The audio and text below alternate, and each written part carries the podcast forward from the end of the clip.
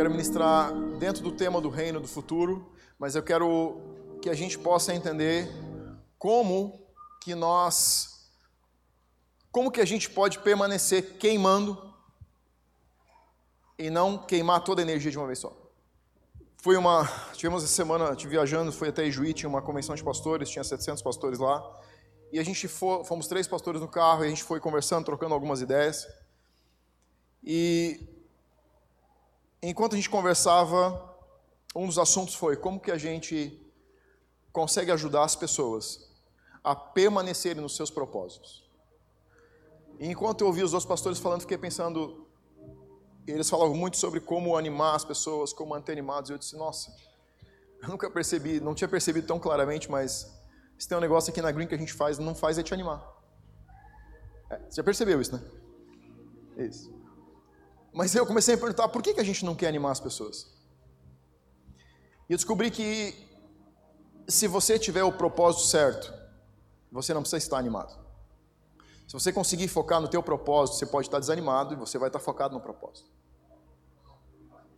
É, não é a respeito de ânimo, é a respeito de propósito, é a respeito de não perder de vista aquilo que você realmente quer alcançar. Então hoje à noite quero olhar uma das pessoas que sempre me inspira muito, que é o apóstolo Paulo, uma das passagens que ele deixou, onde ele falou e abriu o coração dele, dando uma fórmula de como realmente você consegue continuar andando no teu propósito e não perder de vista aquilo que você um dia recebeu como um chamado de Deus. E é sobre isso que a gente vai falar hoje. É, nós, quando nós olhamos e, e pensamos no reino, e na eternidade, a gente começa a entender, a gente está construindo esse conceito de que a eternidade não vai começar, ela já já começou. Você está vivendo ela em uma dimensão terrena. Você está na terra, mas a eternidade já começou. O que nós podemos fazer durante essa vida terrena é definir onde e como, com que qualidade de vida vamos passar a eternidade.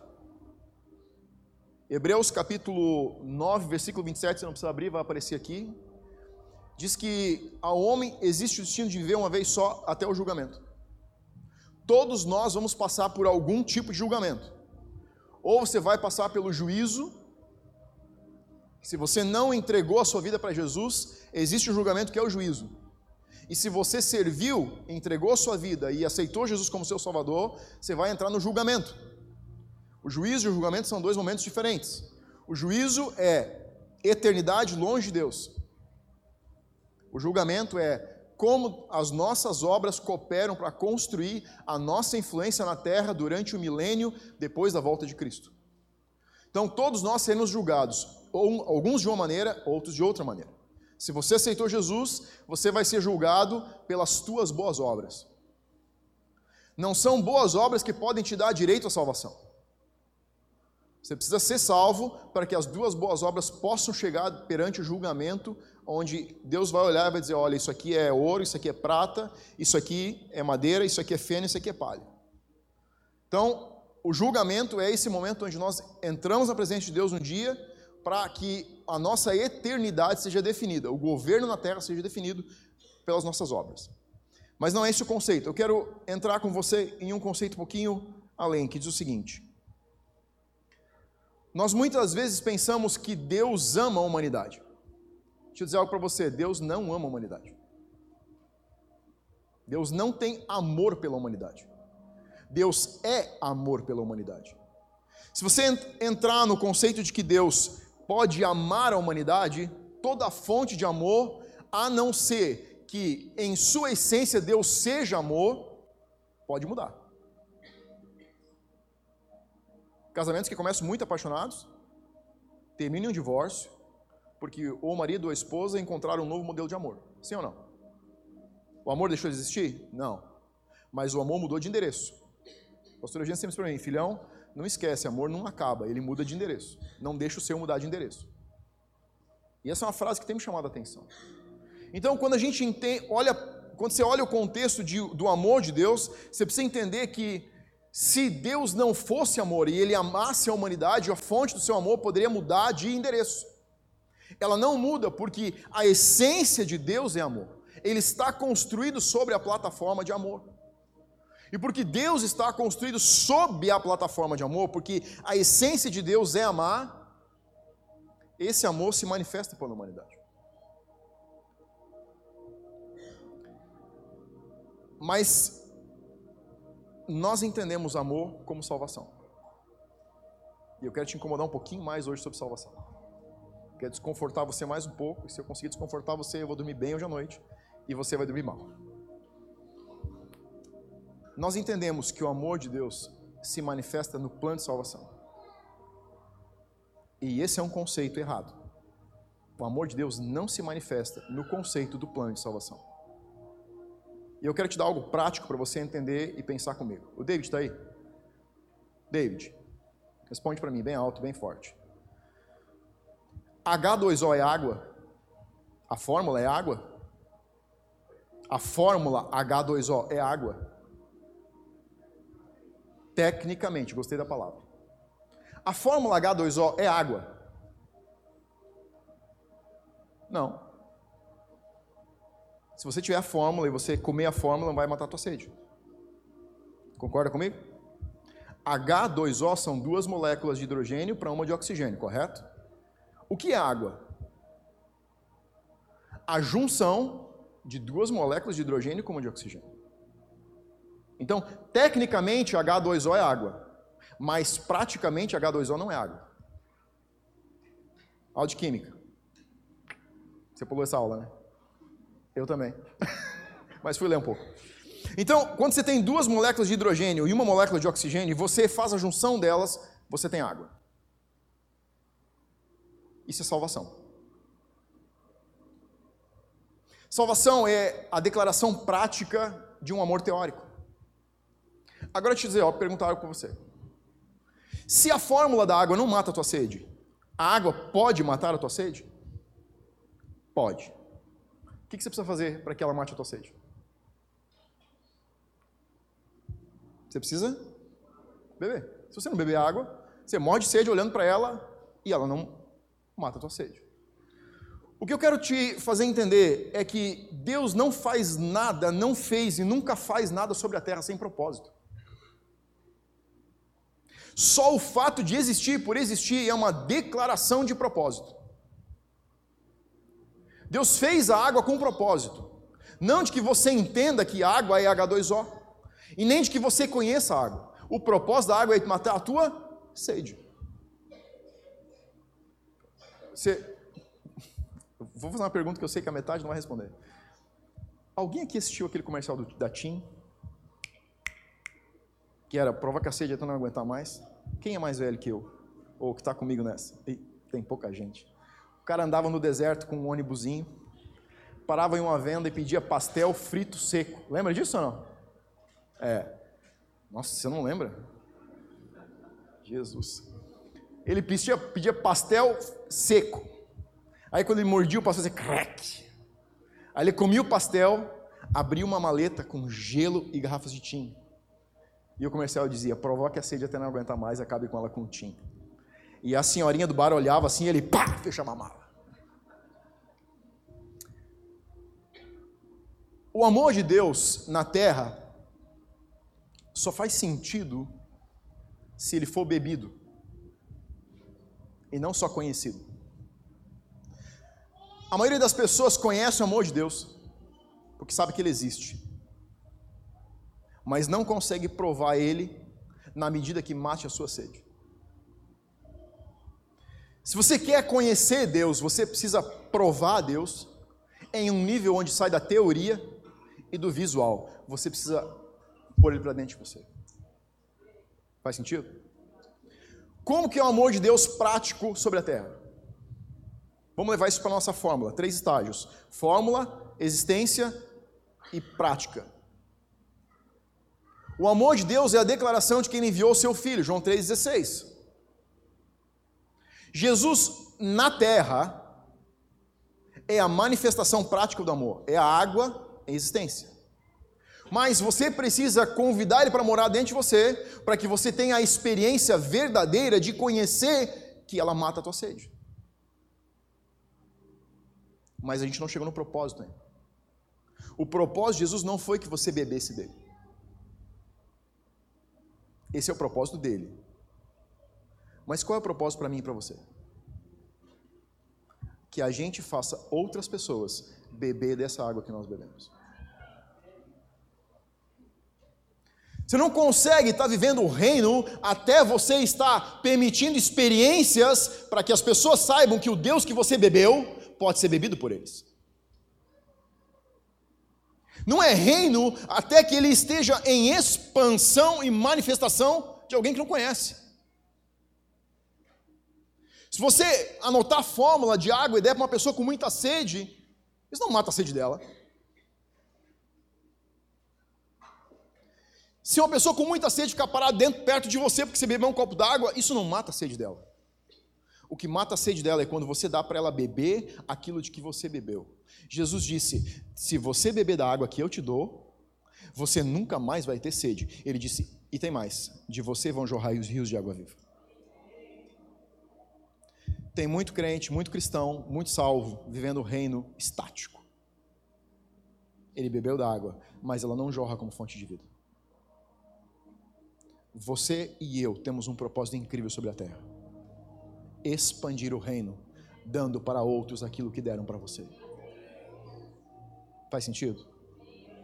O teu propósito não pode ser beber da água, o teu propósito precisa ser dar água para que alguém beba. É por isso que ela vai fluir de você. Ela não está fluindo de você até que as pessoas estejam bebendo daquilo que você tem para compartilhar daquilo que Deus tem feito em você, daquilo que Deus tem feito você provar, das mudanças na sua vida, das mudanças no seu caráter, de quanto você começa a entender a expansão do amor de Deus sobre a terra.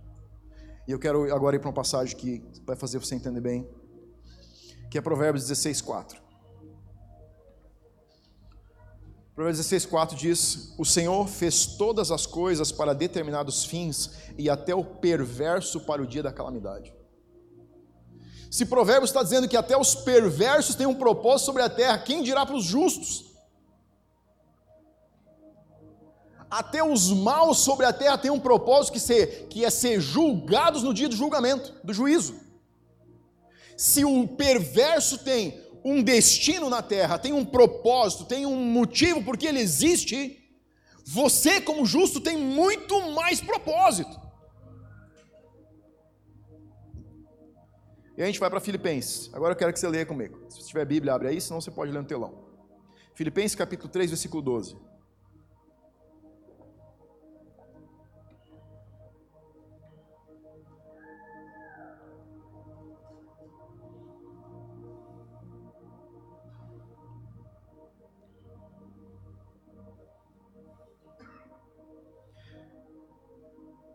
Filipenses 3,12 diz assim: título desses versículos, quatro versículos, é a soberana vocação.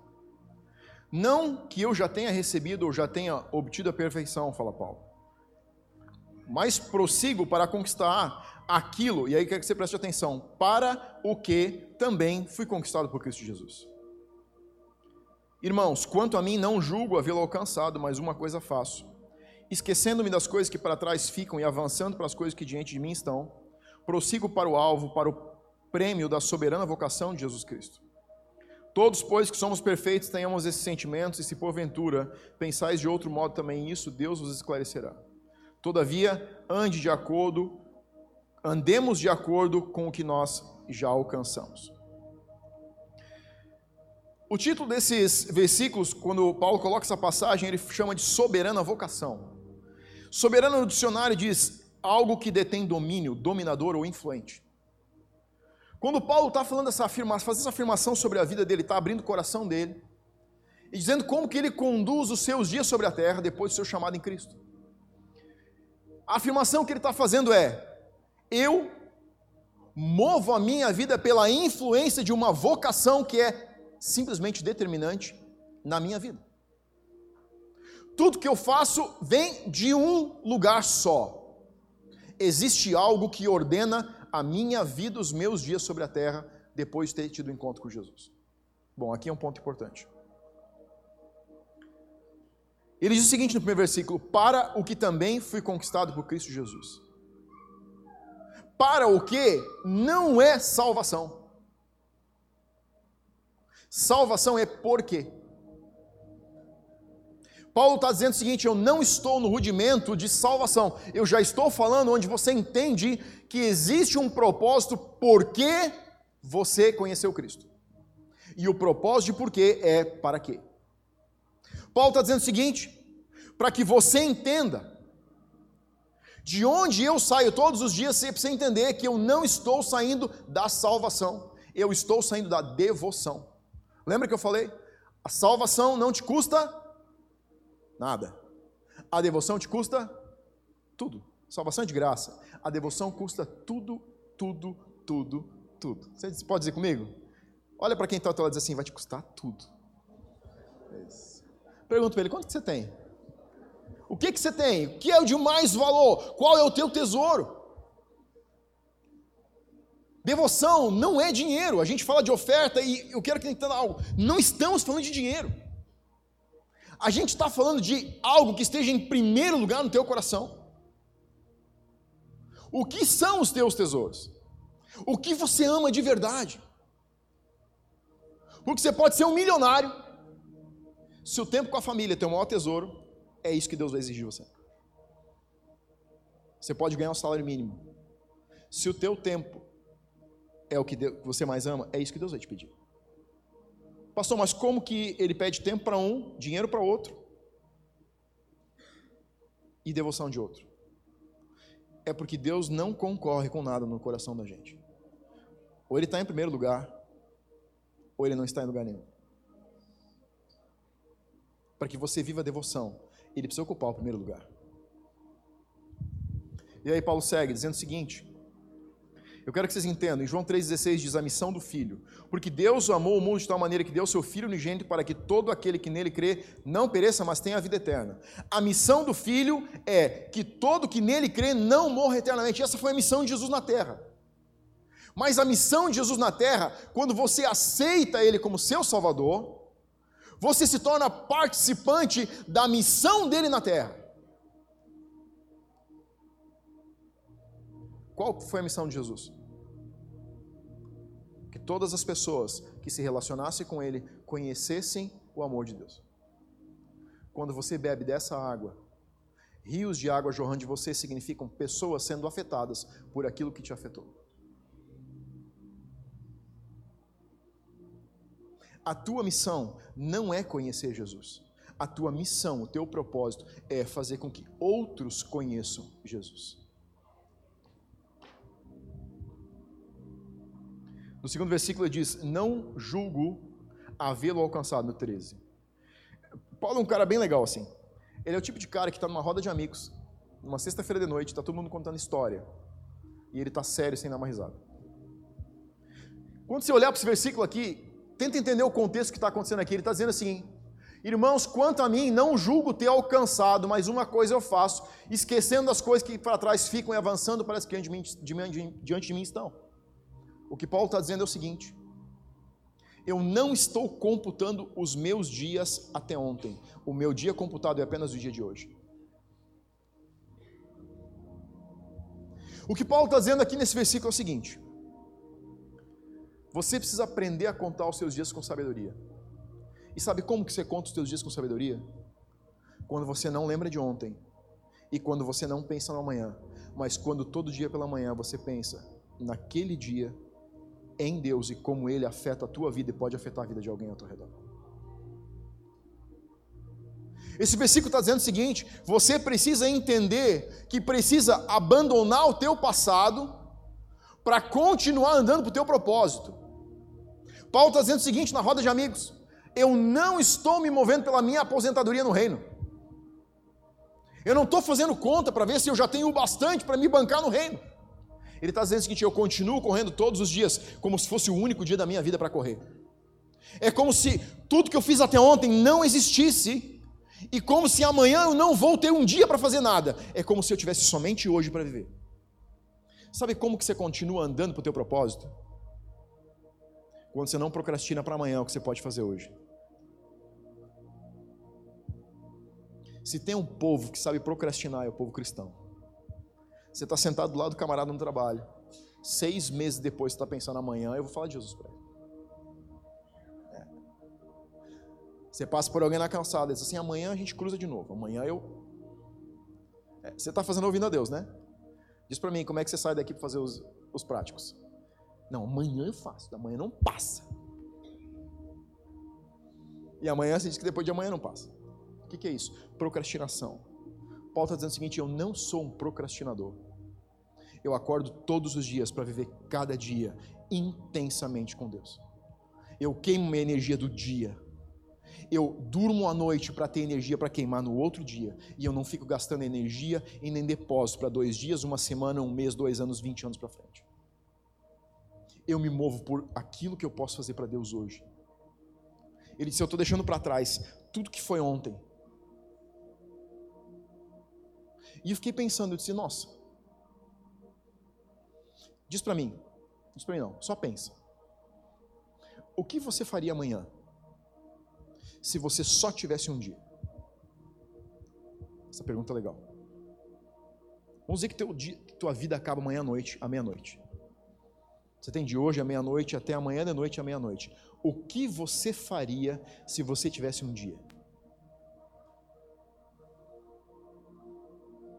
Te garanto que você acaba de abandonar 99% das coisas que você faz todos os dias. Sim ou não? Essa é, essa é a intensidade da afirmação de Paulo. Ele está dizendo: não tem ontem e não vai ter amanhã para mim. Só existe hoje e eu faço para viver intensamente cada um dos dias. Eu não estou dizendo que você não vai trabalhar. Eu não estou dizendo que você vai, não vai estar com a tua família.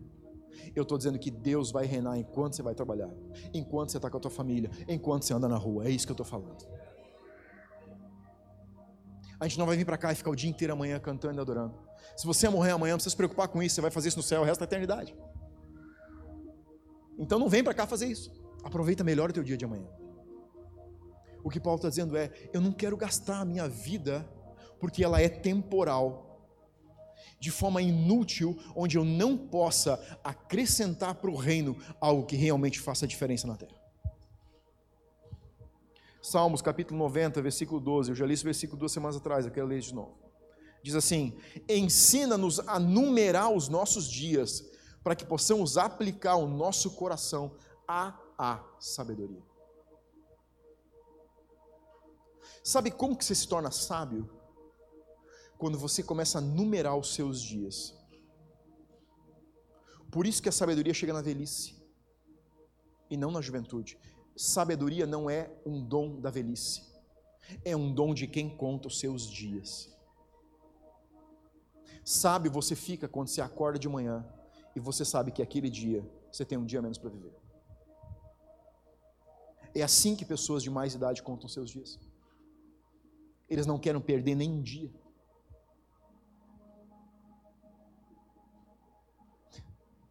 O rei Davi sabia o que ele estava dizendo. Ele estava dizendo o seguinte: você precisa contar os seus dias, enumerar. Não é nem contar, é essa tradução diz enumerar. Sabe o que é isso? Isso é viver uma vida intencional. Dia 1, um, o que eu vou fazer hoje? Como eu vou viver esse dia com Deus? Como eu vou estar na presença de Deus? Como que eu vou afetar os meus filhos, como que eu vou afetar o meu casamento, como que eu vou afetar o prédio onde eu moro, como eu vou afetar o trabalho onde eu moro, como eu vou afetar as pessoas com quem eu me relaciono a partir desse dia. Porque eu não sei se eu conto o dia de amanhã. E eu também não quero lembrar que eu contei o dia de ontem, porque quando eu olho para trás, eu sei que eu estou mais perto do final. Sabe quando que você começou a morrer? No dia que você chorou a primeira vez. Ali você começou a morrer porque você começou a contar os teus dias. Deus começou a contar. E diz que Deus tem os nossos dias anotados na sua presença, cada um deles. A minha pergunta é: será que a minha contagem de dias está alinhada com a contagem de Deus? Porque eu vivi uma grande faixa etária, uma grande parte da minha vida sem contar os meus dias, de forma estúpida. Então eu sei que a minha agenda não está batendo com a dele. Eu preciso fazer algo a respeito. A ampulheta já virou.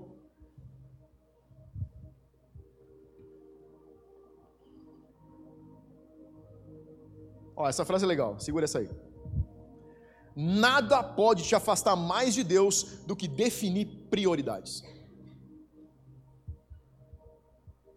Muitas pessoas dizem assim: Eu estou definindo as minhas prioridades. Sabe o que você está fazendo? Você está andando longe de Deus.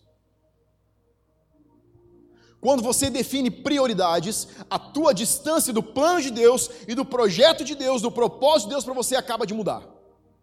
Você não consegue viver o propósito que Deus tem para você se você estiver definindo prioridades. Não é sustentável uma vida a partir de prioridades. Se você jogar nessa brincadeira, casamento, relacionamento, filhos, trabalho, futuro, tua saúde, você precisa de sete vidas só para ver as prioridades de cada um deles. Paulo não definia prioridades. Ele definia prioridades a partir do seu propósito.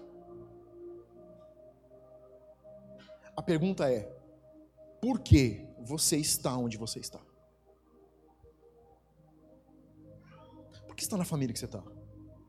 Por que você mora no bairro que você mora? Por que você mora na cidade que você mora? Quando você entende que existe um porquê em tudo aquilo que todo o ambiente que você afeta, você começa a entender que é mais fácil definir prioridades a partir dos seus propósitos. Você não consegue viver uma vida sustentável a partir de propósitos, de prioridades. Você consegue definir isso a partir de propósitos. Eu sei para que eu estou aqui. E você começa a fazer escolhas do que não coopera para aquilo que você está fazendo. Porque não dá para fazer tudo. Você não pode ser tudo. Você não pode entender de tudo. Você não consegue ler sobre tudo. É impossível. O mundo de hoje tem tanta informação que você não consegue captar as informações de um dia. São colocados por dia no YouTube, em, de, de horas de vídeos, você precisaria assistir durante 50 anos, 24 horas por dia, para assistir o que é colocado de vídeo por dia. 24 horas por dia, 50 anos para assistir o que é postado em um dia no YouTube. Você imagina o volume de informação que a gente tem rolando aqui. Então você precisa definir prioridades. O que eu vou assistir? Quanto isso coopera para aquilo que eu estou indo? Paulo está dizendo o seguinte: eu deixo para trás, porque ele também está dizendo o seguinte: eu abandono tudo aquilo que faz parte do meu passado e que não me leva na direção do meu futuro que Deus disse que eu tenho. Paulo era dono da sua vida. Sabe quem é o dono da sua vida? Você. Não, pastor, Deus é o dono da minha vida. Você tem certeza? É uma frase linda. Mas ela é verdadeira. Você acorda de manhã dizendo, Deus, só sai da cama quando você me sabe o que fazer. Ou você sai perguntando, Deus, o que eu posso fazer enquanto eu estou indo para o trabalho? O que você quer que eu faça hoje? Você é o dono da sua vida. Isso é livre-arbítrio. Você pode sair daqui e esse é só mais um culto na sua vida. Como ele pode começar a definir de como você vai viver os seus dias sobre a terra. Você é dono da sua vida. Você não vai chegar diante de Deus, Deus vai dizer assim: Filho, senta aqui que eu vou dar conta da tua vida. Não, não, não. Você vai chegar um dia diante de Deus, eu vou chegar diante de Deus, ele vai dizer: Filho, me dê conta da sua vida. Como você queimou e gastou os seus dias sobre a terra? Você é dono da sua vida. Você escolhe como vive. Você escolhe os frutos que você deixa. Você escolhe o legado que você deixa. Ninguém pode acordar de manhã e dizer para você o que você vai fazer. Você faz se você quiser. Nem no seu trabalho.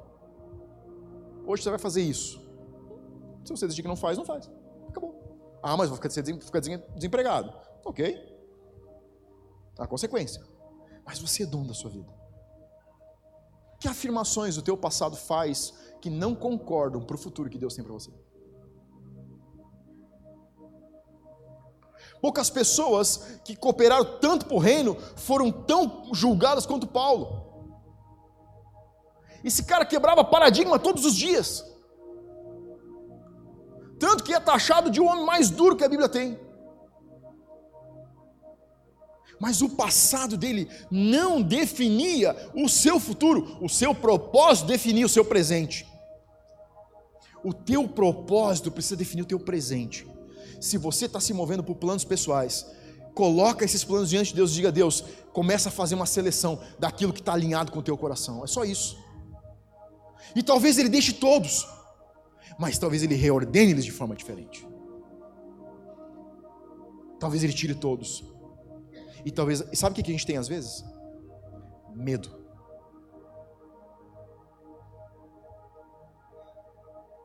Medo de que bagunça isso pode virar se Deus ordenar como Ele quer. Esse foi o meu maior medo.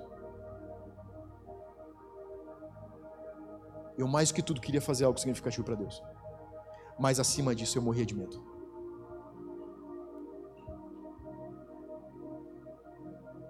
Porque eu não sabia o quanto eu ia suportar. Como as pessoas viam aquilo que Deus estava fazendo queimar no meu coração. Hoje tanto faz. O meu passado não pode afirmar o meu futuro. É o meu futuro que afirma o meu presente. As minhas decisões de hoje são guiadas pelo meu futuro. Se fosse pelo meu passado, eu nem estaria aqui. Se fosse pelo passado de Paulo, ele não estaria aqui. Ele disse: Eu sou o pior deles.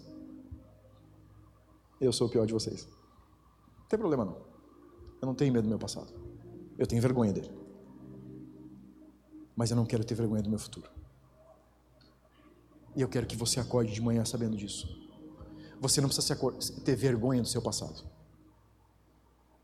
Você tem que ter orgulho do futuro que Deus diz que você tem. Ele não olha para você a partir dos teus erros, a partir das tuas falhas, a partir do que você fez. Ele olha todo dia para você e o que vem na mente de Deus é o que ele chamou você para fazer. É assim que ele te vê. Quando você abre os teus olhos de manhã, quando você deita na tua cama à noite, ele só tem uma coisa em mente: aquilo que ele te chamou para viver. Aquilo que ele te chamou para viver. Aquilo que ele te chamou para viver. Por que ele deixou você respirar e nascer vivo? Por que você não morreu na infância? Por que você está sentado hoje onde você está sentado? É isso que ele tem em mente. Um propósito. Eu tenho um propósito. Eu tenho um propósito. Ei, olha para mim, ele tem um propósito incrível com você. Você só precisa aprender a olhar para você como ele te vê. Não como as pessoas dizem que você é. Não como a tua história diz que você é. Não como ontem e nem como hoje diz que você é. Amanhã de manhã, o amor dele é intenso, puro e verdadeiro. Porque ele te enxerga na, lá no final não no meio da corrida.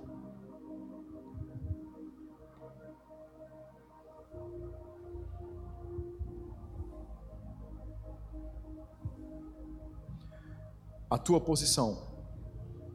Deus colocou você onde você está, porque existe um propósito, e esse propósito, do lugar onde você está, está alinhado com o propósito de Deus para você. Você não está por acaso.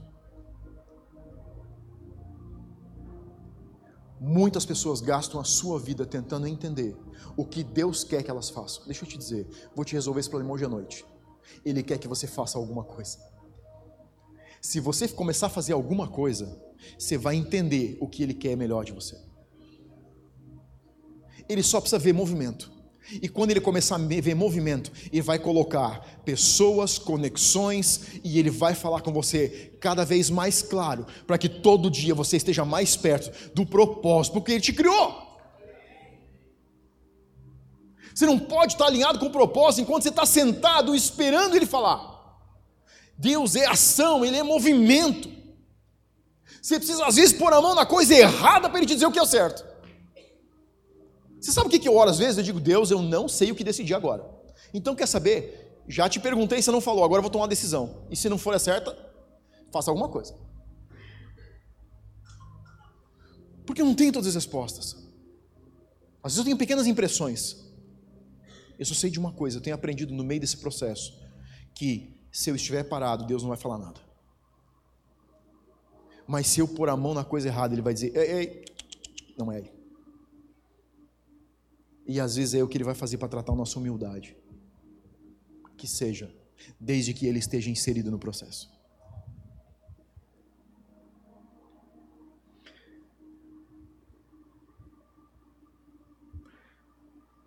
Aí ele continua e ele diz assim: tipo, prossigo para o alvo, para o prêmio da soberana vocação.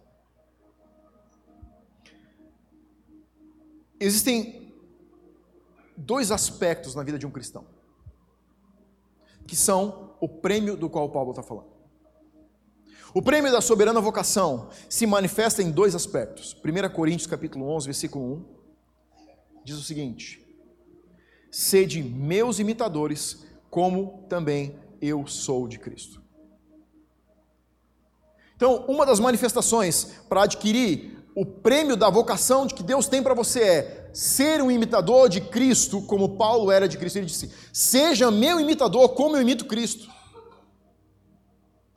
Você sabe que essa é uma frase que parece simples, mas ela é bastante complexa. O que Deus espera de cada um de nós é que a gente possa dizer para as pessoas: você não está conseguindo ver Deus? Apenas me segue, imita o que eu estou fazendo e você vai encontrar Ele.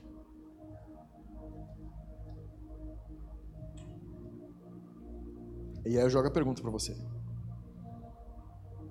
se as pessoas te seguirem, elas vão ver Jesus? Eu tenho perguntado para mim. Deus, se as pessoas me seguirem, elas realmente vão encontrar você? Se os meus filhos me seguirem, eles vão encontrar você. Essa é uma, uma afirmação apimentada de Paulo. Ele está dizendo o seguinte: você não está conseguindo ver Jesus, não tem problema, olha para mim. Olha para mim e me segue. Mas esse cara é um cara cheio de defeitos. Se Paulo pode dizer, me segue, você pode dizer para alguém, me segue. Jesus, no começo do ministério dele, agora eu não lembro quem foi que disse para um amigo: Vem e vê. Você lembra? Alguém pode me ajudar aí? Oi? Felipe. Eu imagino que essa frase veio depois de uma discussão. E ele disse: Quer saber? Fica quieto. Vem e vê. Só vem e vê. Quantas vezes você fecha a tua semana e você não diz para ninguém? Vem e vê. E é bem provável que se você falar para alguém da Green, eles dizem: uh -uh, você está louco. Não tenta explicar. Diz assim: vem ver. Deixa Deus mostrar o que Ele quer mostrar. Apenas seja a companhia de alguém que está querendo beber de uma água diferente. Não porque é água certa, é uma água diferente.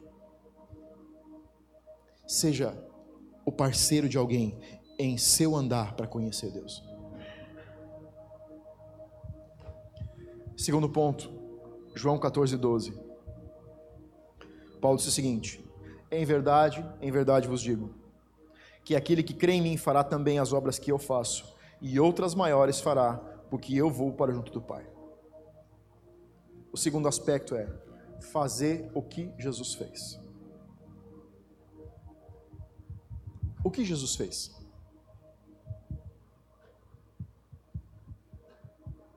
Curou, amou as pessoas. Mas eu diria que o resumo de tudo isso é impactar de forma positiva a vida das pessoas com quem você se relaciona.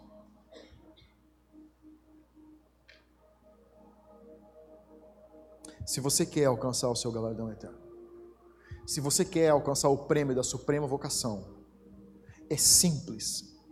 É apenas ser um influenciador de vida sobre a terra. Se você não consegue ver Jesus, olha para mim.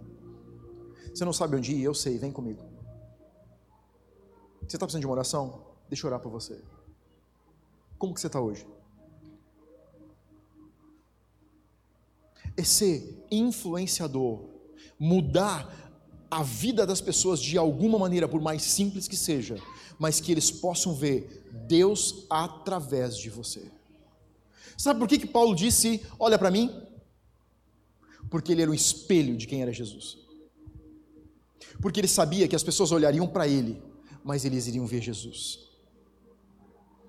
É assim que as pessoas precisam olhar para a gente. Elas precisam olhar para a gente e dizer: Você me desafia. Você tem um brilho que eu não sei de onde vem. Você tem uma luz. Deixa eles chamar como eles quiserem. Uma energia. E aí você ainda pede para eles: Você quer uma oração? Eu vou te mostrar o que é o Espírito Santo. Você dá um choque nele. Deixa ele descobrir que existe uma vida emanando de você que ele desconhece. Tudo isso é só isso. É respeito de ser um catalisador, é ser um influenciador, é ser a molécula que falta para que alguém tenha sua sede morta, para que alguém veja algo diferente nessa vida, além de sede, sede e sede.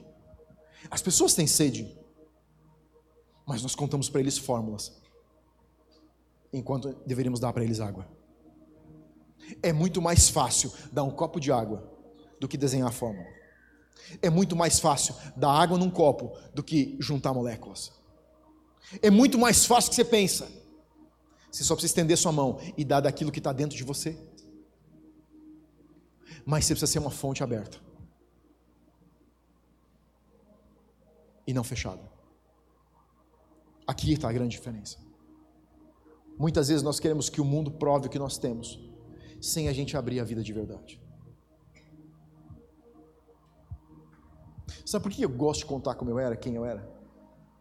Porque isso desafia você a falar daquilo que você não gosta de falar em você. Para que alguém possa olhar e dizer assim: Nossa, Jesus fez isso em você. E que ele diga assim: Então ele pode fazer por mim. Sabe o que nós amamos? Contar os nossos sucessos.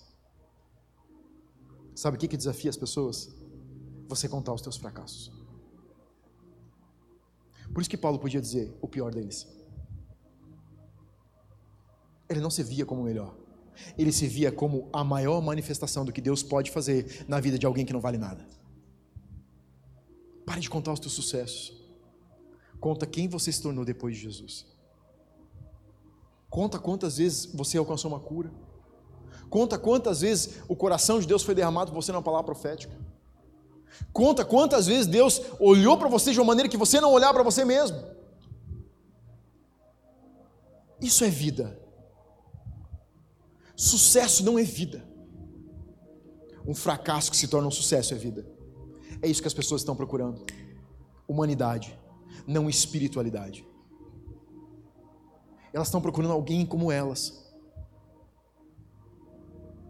Para que eles consigam entender que Deus os ama não porque eles são bons, mas porque Ele quer fazer deles alguém melhor.